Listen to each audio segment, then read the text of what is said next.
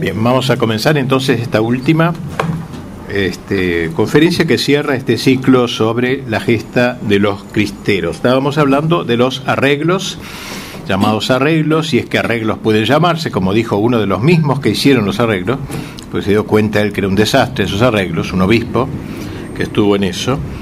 Habíamos hablado de eso, las distintas opiniones de los obispos, que no querían, los que querían romper con el gobierno, los que querían estar en composición con calles y con los demás, y las líneas medias, todo eso que siempre aparece en estas circunstancias. No coincidimos, si bien es un autor que he usado mucho en el libro y muy apreciable, John Mayer, que es uno de los mejores escritores sobre los cristeros, es una belga, un belga que estudió en, la universidad, me parece, de la Sorbona, y que quiso hacer una tesis sobre los cristeros, en México él era francés o belga, no estoy seguro, y ahí quería hacer una tesis sobre los cristeros para hablar contra los cristeros. Pero cuando fue a México y se enteró de todo lo que era, quedó admirado de esos muchachos y se, y se convirtió, digamos, y, y escribió tres tomos, entre otras cosas, sobre la cristiada, como él lo llama no sé por qué en México usan la palabra cristiada y no cristiada, no sé por qué, porque Ilíada decimos de no la Iliada, bueno, lo que fuera, no entrar en esa cuestión semántica. La cristiada, tres volúmenes, donde va explicando muchas cosas, yo usé mucho de sus estudios, por supuesto. Bueno, pero él es una formación un poco liberal, yo hablé con él largamente, y tuve un poco esa sensación, eh, Jan Meyer. Y entre otras cosas, yo no, no coincido con un juicio que dice negativo, eh, sobre los obispos que se encontraban en disidencia con los arreglos. Como dije, hubo tres bandos en los obispos, la mayor parte en contra, eh, y él no está de acuerdo y atribuye eso, de una manera despectiva, digamos, a la formación anticuada de aquellos obispos, histórica y teológica, que se impartía en aquella época en los seminarios. Dice él, habían aprendido, escribe la historia eclesiástica y la historia de México, estrechamente imbricadas a la luz del ideal de cristiandad, lo cual no, a él no le parece positivo, porque él no está de acuerdo, se ve con la cristiandad. Ellos querían defender precisamente el Estado, la idea del catolicismo en el Estado y todo eso, la nación católica, eh, y Meyer eso no le gusta, es más bien de otra línea, una línea más liberal, me parece. Eh, para ellos, sigue diciendo Meyer, las fechas trágicas eran 1859, 1873, 1917, es decir, la constitución que hizo Juárez en el siglo XIX, la constitución de, Querétaro de 1917, todas estas cosas liberales y anticlericales, obviamente para ellos eso era lo malo, ¿no? consideradas a la luz del ideario de la Revolución Francesa, dice él, y hacían muy bien estos obispos que así lo entendían, porque es la única manera de entender esta, esta persecución eh, así como el imperialismo norteamericano y el complot protestante y masónico, dice él. O sea, lo veían todo eso como una campaña, digamos así, de cristiandad, de, condenación de la masonería, del imperialismo yanqui, etcétera. No otra era la visión de Anacleto, según lo señalamos a la verdad de Anacleto, que decía que los tres grandes enemigos de México eran la revolución, con mayúscula, la revolución mexicana, la masonería y el protestantismo. Esto mismo lo echa en cara Meyer a los obispos que, ataca, eh, que hicieron llegar rápido los arreglos para no mantener esta, esta lucha que era un poco de cristiandad, ¿eh? podríamos decir, de concepción de cristiandad. Eh, en cuanto a la formación teológica de los obispos, agrega Meyer, estaba marcada por el sílabus de Pío IX, cosa que para él también era algo negativo. Bueno, esto digo de paso para entender esta idea que hay sobre eh, Algunos obispos objetaban, es cierto, que si se prolongaba el conflicto, ya había llegado tres años de conflicto, 26 al 29, los católicos perderían sus costumbres cristianas, perderían su piedad y hasta su fe. Estaban cerradas todas las iglesias, como sabemos, por orden de los obispos, privados de los sacramentos en cierta manera. Pero dicha aseveración de estos obispos salió al paso uno de ellos, Larry Torres, un gran obispo que dice la clausura de los cultos. Eh, no faltó, como algunos tal vez pusieron figurarse, la administración de los sacramentos, ni faltó la instrucción religiosa, aunque con muchas dificultades, ni desmayó la piedad de los fieles, sino que antes bien se sentía una atmósfera de fe cristiana y de fervor que se acrisolaba con la persecución y producía frutos de virtudes cristianas verdaderamente admirables, como en los primeros siglos cristianos, cuando esto vivía en las catacumbas. El culto mismo era más fervoroso en nuestras catacumbas que lo es actualmente en nuestros templos. Inicialmente Roma parecía haberse inclinado a, a no aceptar cualquier arreglo. Esta formulita, cualquier arreglo, la ponían en Roma. ¿eh? Esta, eh, la empleó Pío XI, esta fórmula, en su encíclica de 1926. Sin embargo, Monseñor Ruiz y Flores, uno de los dos obispos principales que gestaron estos raros arreglos, si pueden llamarse arreglos, reiteremos siempre la formulita, que creo que es del mismo Ruiz, sin embargo, se atrevió este obispo a decir en Nueva York esto, los ciudadanos católicos de mi país aceptarán sinceramente cualquier arreglo entre la Iglesia y el gobierno, que es justo lo que Roma se había dicho que no. Y sin embargo le dieron la razón a obispos, desde Roma, como vamos a ver enseguida, aún desde Roma. Reiteremos algo importante, los dos obispos gestores de este tratado llevaron adelante su proyecto sin la, eh, sin la eh, anuencia de los otros obispos eh, e incluso omitieron consultar a la Liga, a la Liga de Defensa Religiosa, e interesada directamente en el asunto. O sea, lo dejaron en banda. Todos los combatientes se enteraron por los diarios de que estaba haciendo todo un arreglo a sus espaldas.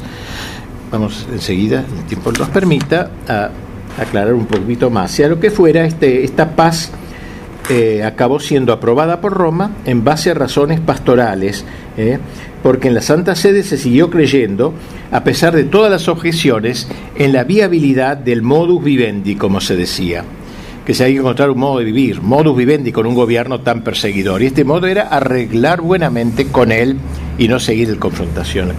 Como apunta Meyer, Roma creía ganar a largo plazo haciendo concesiones a plazo breve.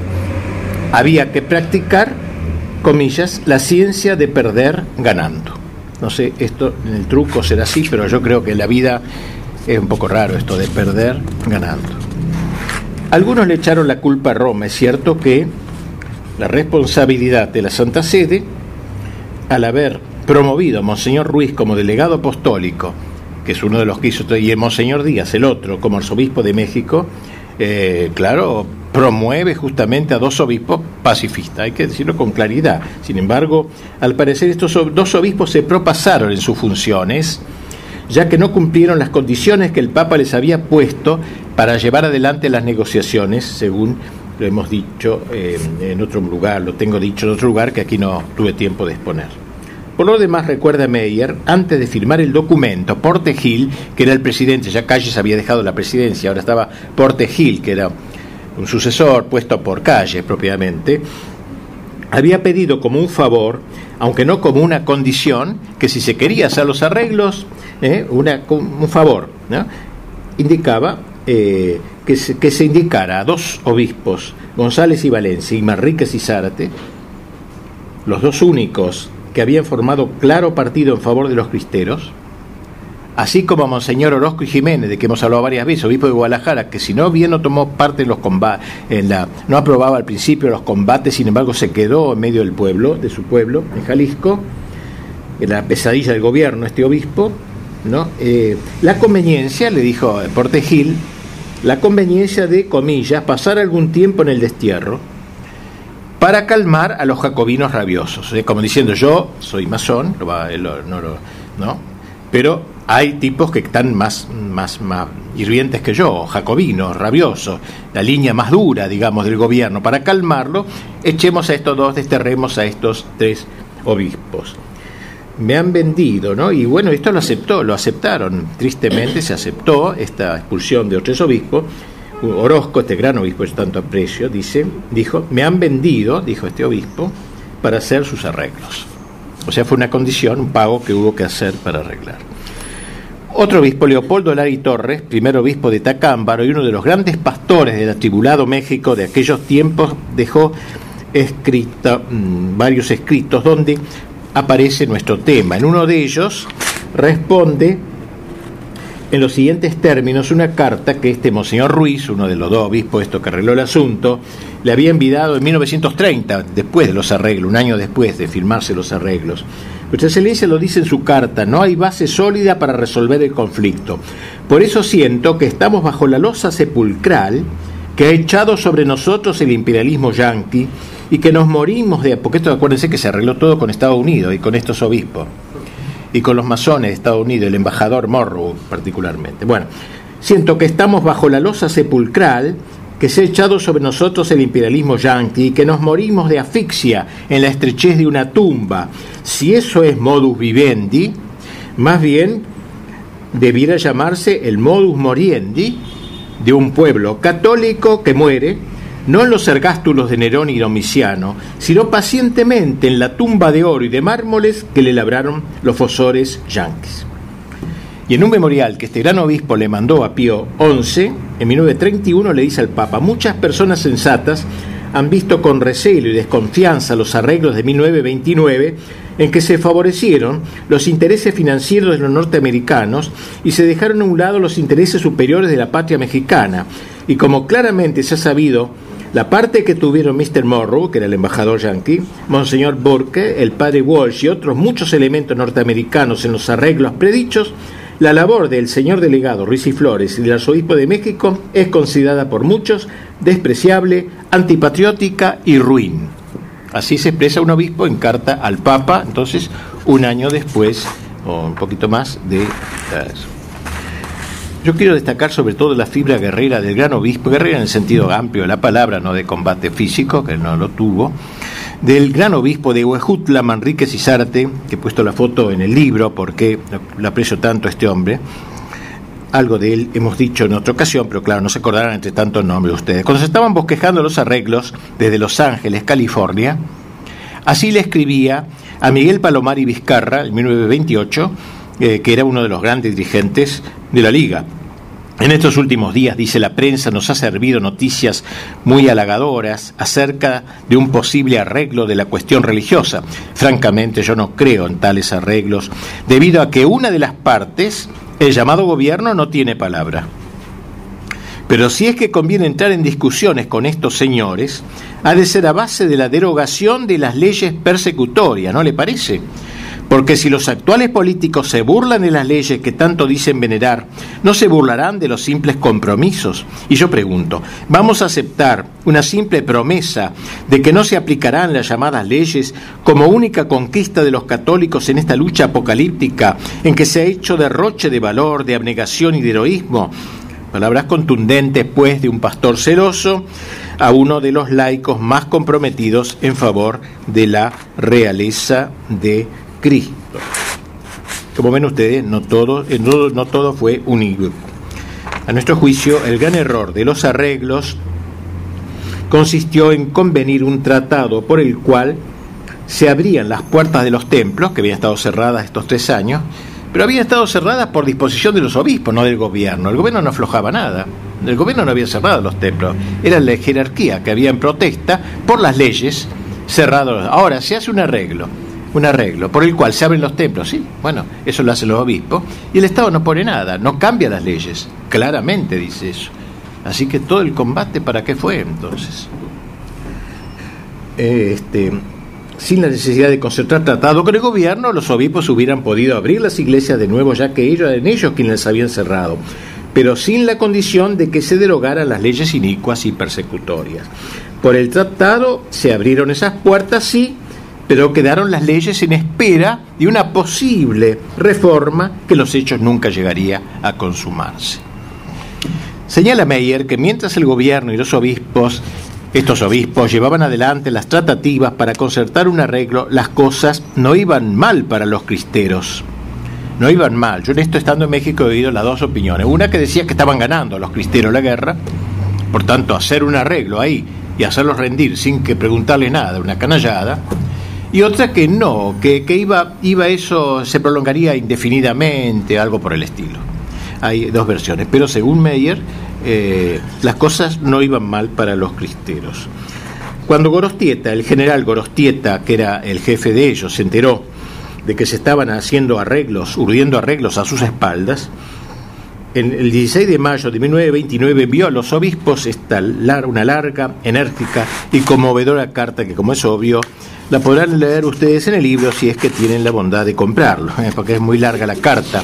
Pero solamente diré una frasecita nomás de él.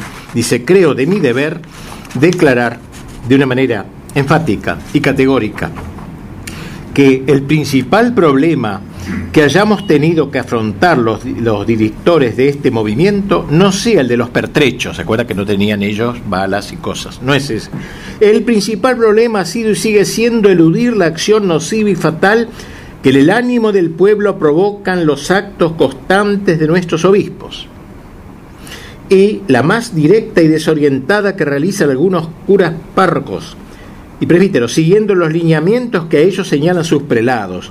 Nosotros hubiéramos contado con pertrechos y contingentes abundantísimos si en vez de cinco estados de la República responden al grito de muerte lanzado por la patria 30 o más diócesis. El decantado por el tirano que nosotros estamos tan capacitados para medir hubiera caído hecho añicos al primer golpe de masa, tal vez con que se hubiera logrado que por primera y única vez en la historia de nuestros martirios nacionales los príncipes de nuestra iglesia hubieran estado de acuerdo únicamente para declarar que comillas, la defensa es lícita y en su caso obligatoria, que es la frase que habían usado cuando autorizaron, juzgaron que moralmente era lícito el levantamiento.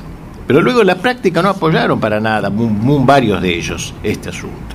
O sea, los, los pobres cristeros se sintieron abandonados por el Estado y por la Iglesia, digamos, en general, ¿eh? no digo todos, ya hemos visto grandes obispos valientes y claros, pero los que de hecho tuvieron el comando. 15 días después de haber escrito esta carta larga, lindísima, de Gorostieta, fue asesinado por sus enemigos a unos 30 kilómetros de, de Totonilco el Alto de Jalisco. Y fue nombrado, tras su muerte, jefe supremo del movimiento, el general Jesús de Gollado Guizar. Y poco después de ser nombrado, este general este, se anunció se anunció oficialmente la firma de los arreglos tan cuestionados. Y él también entonces, si bien no tenía la fibra del anterior, me parece, él también dejó un mensaje a sus cristeros diciendo que él no sabía nada cuando le dieron el cargo que esto se iba a hacer así, etcétera, poco tomaba distancia y termina como hombres. Cábenos también otra satisfacción que jamás podrán arrebatarnos nuestros contrarios. La Guardia Nacional, nacional así se llamaba en ese momento el movimiento cristero, la Guardia Nacional desaparece no vencida por nuestros enemigos, sino en realidad abandonada por aquellos que debían recibir los primeros el fruto valioso de sus sacrificios y abnegaciones. Ave Cristo, los que por ti vamos a la humillación, al destierro, tal vez a una muerte ignominiosa, víctimas de nuestros enemigos, con todo rendimiento, con el más fervoroso de nuestros amores te saludamos y una vez más te aclamamos Rey de nuestra patria Viva Cristo Rey, viva Santa María de Guadalupe, Jesús de Gollado Guizar, soldado de Cristo Rey. Y así comenta un, autor que sin rendirse abandonaron los cristeros la lucha, convencidos de que acataban un deseo de Pío XI, en aquel tiempo al cual, como veremos enseguida, quedó luego furioso al ver los resultados. Sea lo que fuere por el momento, apoyó esto. A pesar de estas y otras objeciones, la Liga, la Liga de Defensa Religiosa, y con ella los cristeros, eh, acabaron por acatar los arreglos. Como anota Carlos Pereira, ese gran historiador mexicano, su magnífico libro México falsificado, dando, dice, un heroico ejemplo de obediencia, los católicos levantados en armas las depusieron sin dejar de comprender que el arreglo era un paso decisivo para la descatolización de México. Cuenta un joven Navarrete que luego él luchó, era secretario de Gorostieta, decán de Gorostieta, y luego entró en la Compañía de Jesús, sacerdote a muerte de dos, tres años. Cuenta, digo, Navarrete, que cuando conversando en cierta ocasión con Monseñor Orozco, ese gran obispo de Guadalajara, se quejó de lo acontecido, de los arreglos, el gran obispo le dijo, mira Navarrete, no me reclames a mí, ya te dije que yo no sé cómo se arregló esto. A mí me lo dieron todo hecho este obispo de Guadalajara, que era la diócesis más importante casi de, En frase lapidaria, diría el padre Joaquín Cardoso, un jesuita, Cardoso, decía que, comillas, por amor a la paz, la iglesia sacrificaba casi todo, el Estado prometía casi nada. Estos fueron los arreglos. Debemos ver en todo, esta, en todo este triste cierre de, la gesta cristera, eh, debemos señalar claramente el gran papel que en ello tuvo la masonería en, este, en estos arreglos y que en realidad eh, llevó adelante estos pasos que dio México. Cuando Porte Gil, presidente, recuerda, asesorado por Calles siempre, muy sirviente de Calles, entró en contacto con la iglesia para gestionar su plan de arreglos, se topó, entre otros enemigos, por ejemplo los católicos más militantes, se topó con un enemigo inesperado, los radicales de su bando, radicales en el sentido de, digamos, radicalizados, o sea, los más masonazos, los, peores, los más drásticos, sí.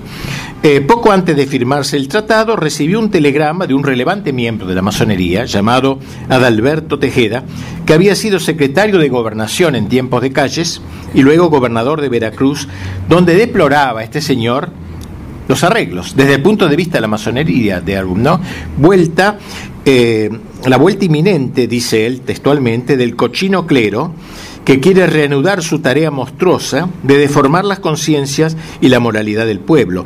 No vayáis a permitir que las leyes de reforma y la constitución sean violadas.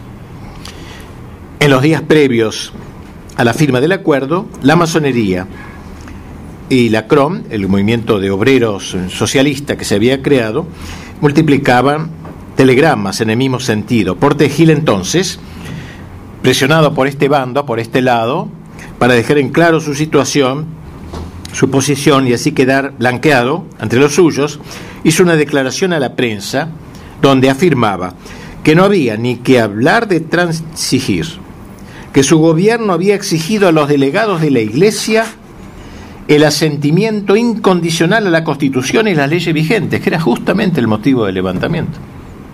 Había logrado la Iglesia el asentimiento, comillas, y por ningún motivo admitió la discusión sobre tales leyes él. Mucho menos hizo concesión alguna que no estuviese determinada en la propia Constitución, admitiendo que no se reconocía personalidad alguna a la Iglesia, ya que nuestra Carta Magna es terminante en este sentido. Si la iglesia no tiene personalidad, ¿qué trato puede hacer con una cosa que no tiene personalidad? Bueno, son incoherencias del momento. Tampoco hubo, agrega, fuera de las declaraciones publicadas, nada que significara pacto secreto, ni compromiso alguno por parte del gobierno. Lo publicado es todo, y fuera de esto no existió ningún otro documento de carácter confidencial o reservado. Y en un libro que él escribió en 1934 lo reitera con toda claridad. Dice su aparente capitulación, la de los obispos, aparente capitulación, a la que dieron el nombre de un arreglo con el gobierno, no fue otra cosa que someterse incondicionalmente a la ley. ¿Para qué pues todo este lío? ¿Para qué todo el levantamiento? Si eso es lo que objetaban, la ley, esa inicua y persecutoria. Aceptaron plenamente la ley, según dice Portegil. Así que, señores masones, quédense tranquilos, y lo va a dejar más en claro todavía con motivo de una fiesta del solsticio de verano que los masones suelen celebrar el año 1929. Fue invitado a un banquete de masones por Tejil y a su término pronunció un largo discurso a sus venerados hermanos, venerándose, reverendos hermanos, le dijo, y dice así, mientras el clero fue rebelde a las instituciones y a las leyes, el gobierno de la República estuvo en el deber de combatirlo como, como si hiciese necesario. Mientras el clero negara a nuestro país y a nuestro gobierno el derecho de hacer sus leyes y de hacerlas respetar, el gobierno estaba en el deber de destrozar al clero. Y hay que ver que el clero en todos los tiempos ha negado siempre la existencia del Estado y el sometimiento a las leyes. Y por fórmulas artificiosas y hábiles ha sabido introducirse. Y ahora, queridos hermanos, le dice a los masones, el clero ha reconocido plenamente al Estado y ha declarado sin tapujos que se somete estrictamente a las leyes y entonces grandes aplausos de los masones allí presentes. Y sigue, y yo no podría, yo no podía negar a los católicos el derecho que tienen de someterse a las leyes, porque para eso está el imperativo categórico que como gobernante me obliga a ser respetuoso de la ley. Miren esta frase, la lucha no se inicia. La lucha es eterna. La lucha se inició hace 20 siglos. Es decir, es un capítulo esto de la gran lucha entre las dos ciudades, podríamos decir. no es una cuestión de una ocurrencia, algunos obispos más exagerados que otros, ni nada de eso. Yo protesto, si concluye, ante la masonería, que mientras yo esté en el gobierno se cumplirá estrictamente con esa legislación. Aplauso se señala, vieron que cuando pone, ¿no? entre paréntesis, aplauso, la aplaudieron. Y termina en México, miren ustedes otra frase brava, ¿no? En México, el Estado y la masonería en los últimos años han sido una misma cosa.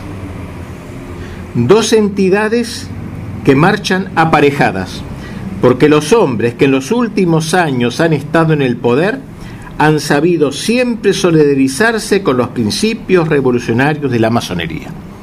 Es decir, último, toda la Revolución Mexicana, estos presidentes de que hablábamos, Carranza, Obregón, Calles y ahora por Gil, hay una línea claramente. Por eso digo, como se ve, no es fruto de imaginaciones calenturientas atribuir a la masonería el hecho de haber constituido uno de, uno de los puntales de la persecución religiosa en México.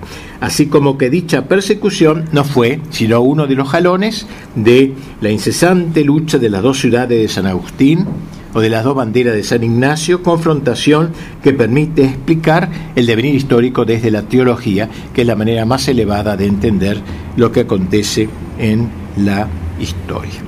Así era Portegil, a quien Vasconcelos, el gran Vasconcelos, gran político, que intentó al final hacer un partido político que apoyaría a los cristeros, sabiendo que iba a haber luego fraude, etcétera, Digo que aporte Gil Vasconcelos, no sé, no sé qué escritor alemán dice que es el mejor escritor de, Hispanoamérica, Vasconcelos, un grande, fue rector de la Universidad de México.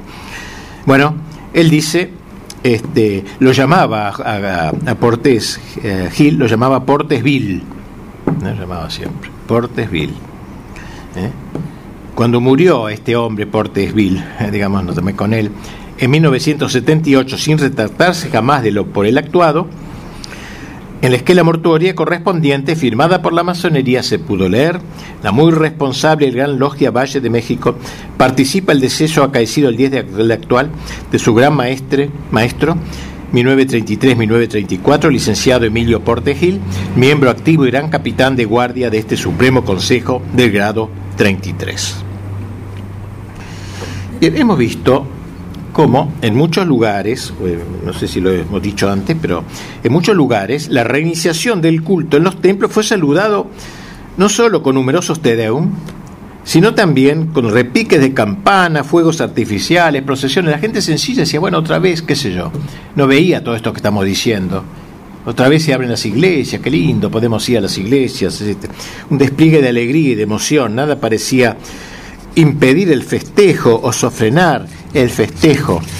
Eh, con todo el gobierno entendió que había que iba más a la lucha más interna, entendió que había que ir desmantelando, eh, desmantelando las instituciones que más se habían distinguido en su combate, como la Liga Defensora de la Libertad Religiosa, la ACJM, las brigadas femeninas que gozaban de tanta simpatía. Ello formaba parte de la obra de, entre comillas, pacificación, en la que colaborarían eficazmente los dos obispos de los arreglos estos. Y así el delegado apostólico, uno de ellos, hizo saber a los dirigentes de la liga su deseo de que pensaran en un nuevo nombre para la institución, porque la misma palabra liga, defensa, implicaba una cierta militancia, así como el reemplazo de sus actuales dirigentes. No le dieron ni cinco de corte, ni le cambiaron el nombre, pero lo único que hicieron sí, la ACJM cambió sus estatutos y fue reemplazada por la Acción Católica, incipiente también en Argentina en aquel tiempo, 1930, por ahí, ¿no? después del Eucarístico, más o menos. Se crea la Acción Católica Mexicana, eh, no que fuera mala la Acción Católica, pero era un poco fruto en México, tal como se dio el, reemplazo, ¿eh? de cambiar una cosa más militante, digamos así. El espíritu con que se hizo la sustitución es lo que no nos gusta tanto.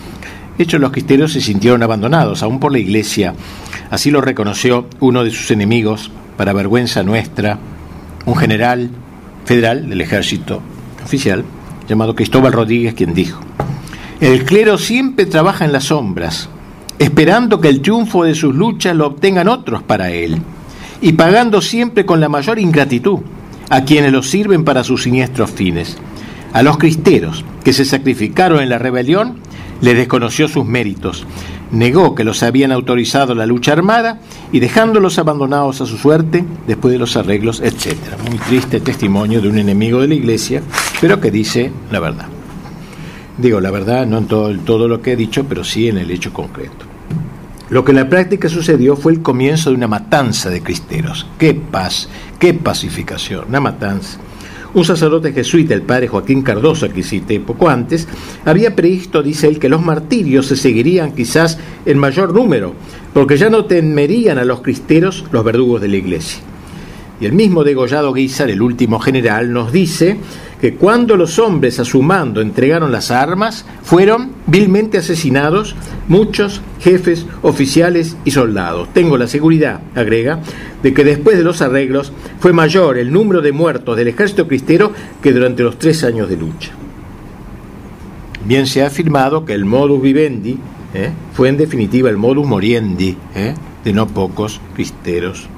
Por eso es que eh, como agrega Meyer, los este, arreglos fueron a la postre una capitulación dispuesta por la Iglesia a un ejército victorioso, dice.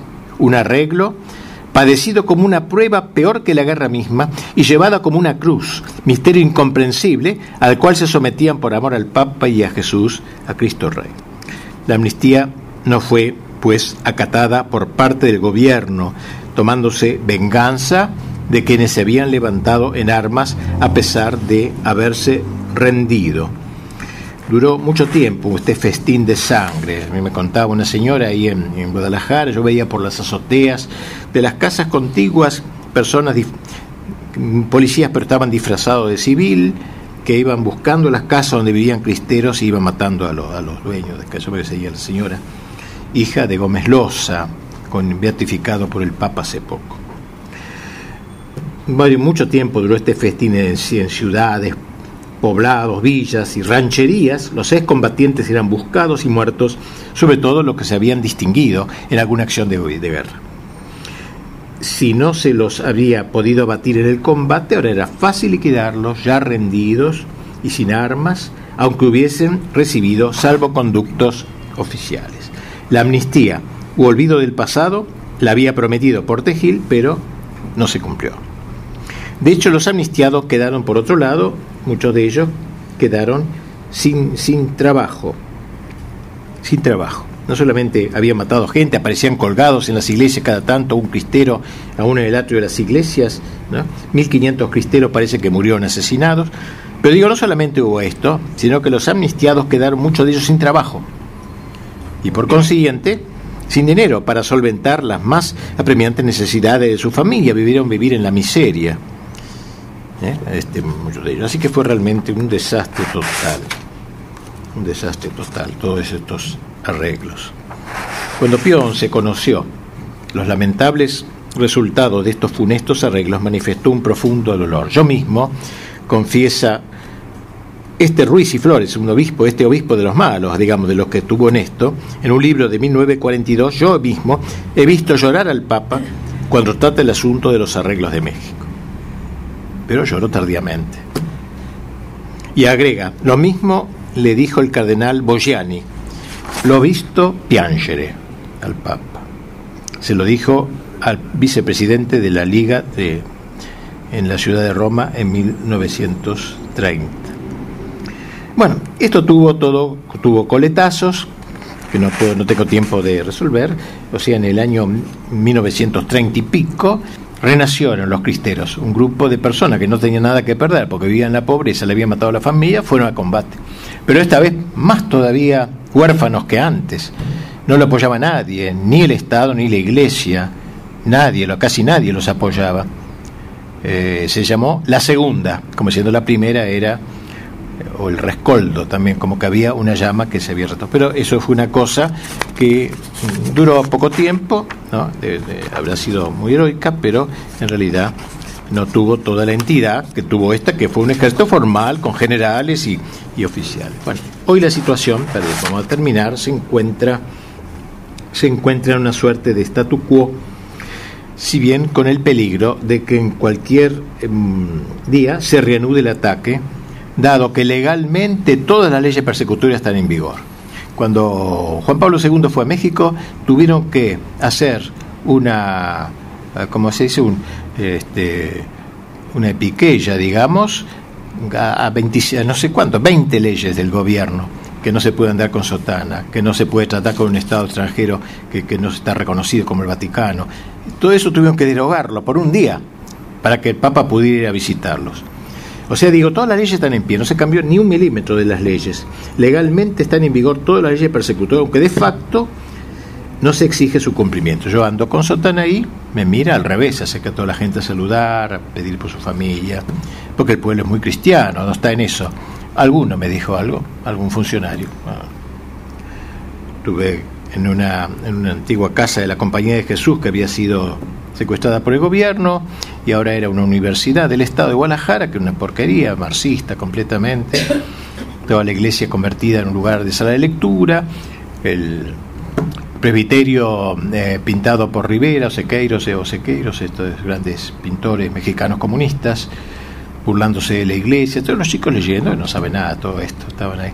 Pero al salir, yo estaba así como ahora, se me, había una fila de cuatro muchachos. Eso eran bien comunistas, mucho más que acá, mucho más que la fuga de acá o algo así, para pedirme confesión, los cuatro. Una cosa rarísima, en Argentina es inimaginable, una cosa así. Bueno, pero esto es otra cosa. Esto es el pueblo, la médula católica de este pueblo, después de tantos años de gobierno del PRI, que es el sucesor de Calles y de todo este movimiento. Gracias a Dios, la epopeya de la cristiana no es un tema tabú en México. Eso es una ventaja que se ha ido logrando con el enfriamiento, así como en la Unión Soviética, ¿no?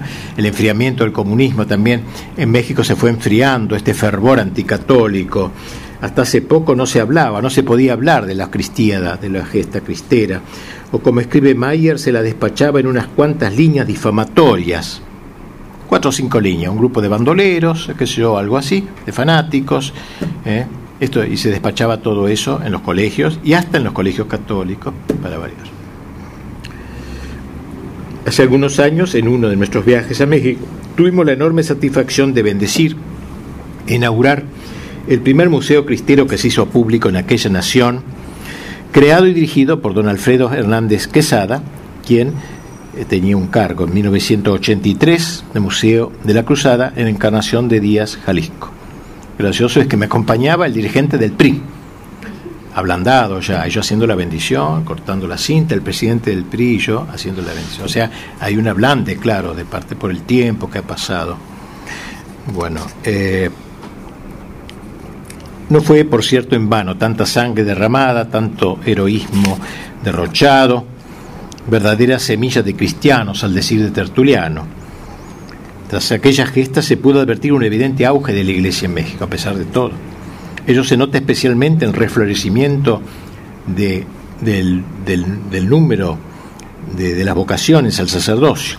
Hay seminarios repletos de jóvenes aspirantes a las órdenes sagradas de manera peculiar en algunas diócesis particularmente cristeras, como por ejemplo Guadalajara, cuya casa de estudios aún hoy se encuentra rebosante de candidatos al sacerdocio.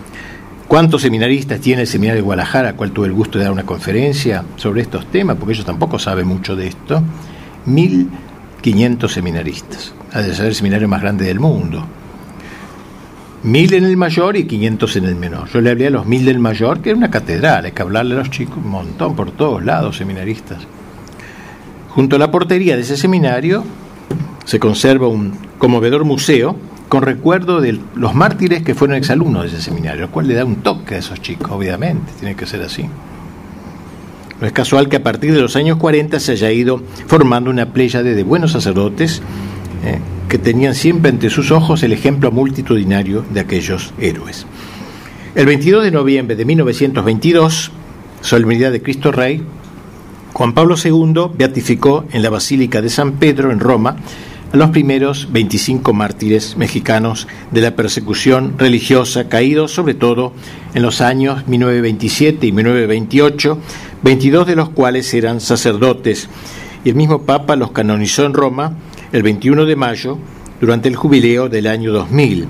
Y en el 2002 aprovechando un viaje que hizo a México, canonizó a Juan Diego y el 20 de noviembre de 2005 beatificó a otros 13 mártires, entre ellos Anacleto, Gómez Loza, José Sánchez del Río, hemos hablado de estos, estos tres, ¿no? en el estadio, en un estadio de Guadalajara.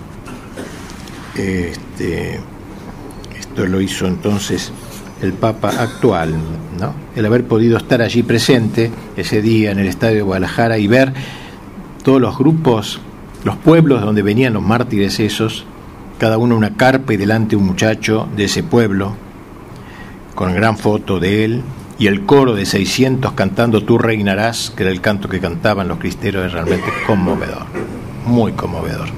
Papa Benedicto XVI dijo en la pantalla un discurso de homenaje a estos muchachos, a mártires. Como digo, el haber podido estar presente en esa emocionante ocasión es una de las gracias más grandes que Dios nos haya concedido. Bien, terminemos con un, una, con una reflexión de Díaz Araujo, que ha escrito algo muy bueno sobre este tema también en la revista Gladius.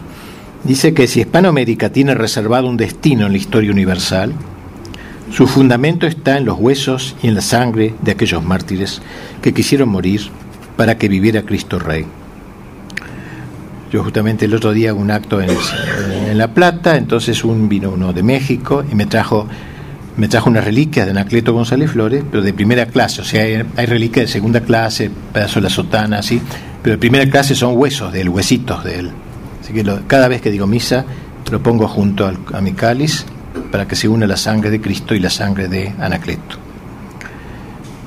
Digo, vamos a, en homenaje a, Anacleto, creo, un padre jesuita, Berti se llama, Julio Berti, se escribió esta poesía con la que terminamos, que vale para todos ellos, me parece Poned un crespón fúnebre al pie del asta rota, que los clarines trémulos inicien el adiós. La guardia está de luto, su enseña ya no flota, la enseña que no supo de vientos de derrota fue a desplegar sus ínclitos jirones ante Dios. Marchósenos el jefe que resumió en sí mismo la gesta fulgurante de aquella juventud, la gesta prodigiosa de trágico heroísmo que desafiara en México al monstruo del abismo, reposa para siempre, reposa en su ataúd. Era credo viviente de la CJ Emero, un credo de combate magnífico y leal, firme, gallardo, rápido y limpio como acero. Por eso lo despide en la salva del cristero el canto de los mártires y el himno nacional. Redobles de tambores con sones apagados, un último sollozo desgarre el corazón, Recíbanlo con júbilo los mártires cruzados y guarden reverentes los campos desolados, el eco moribundo del último león. Y bueno, muchas gracias, con eso terminamos.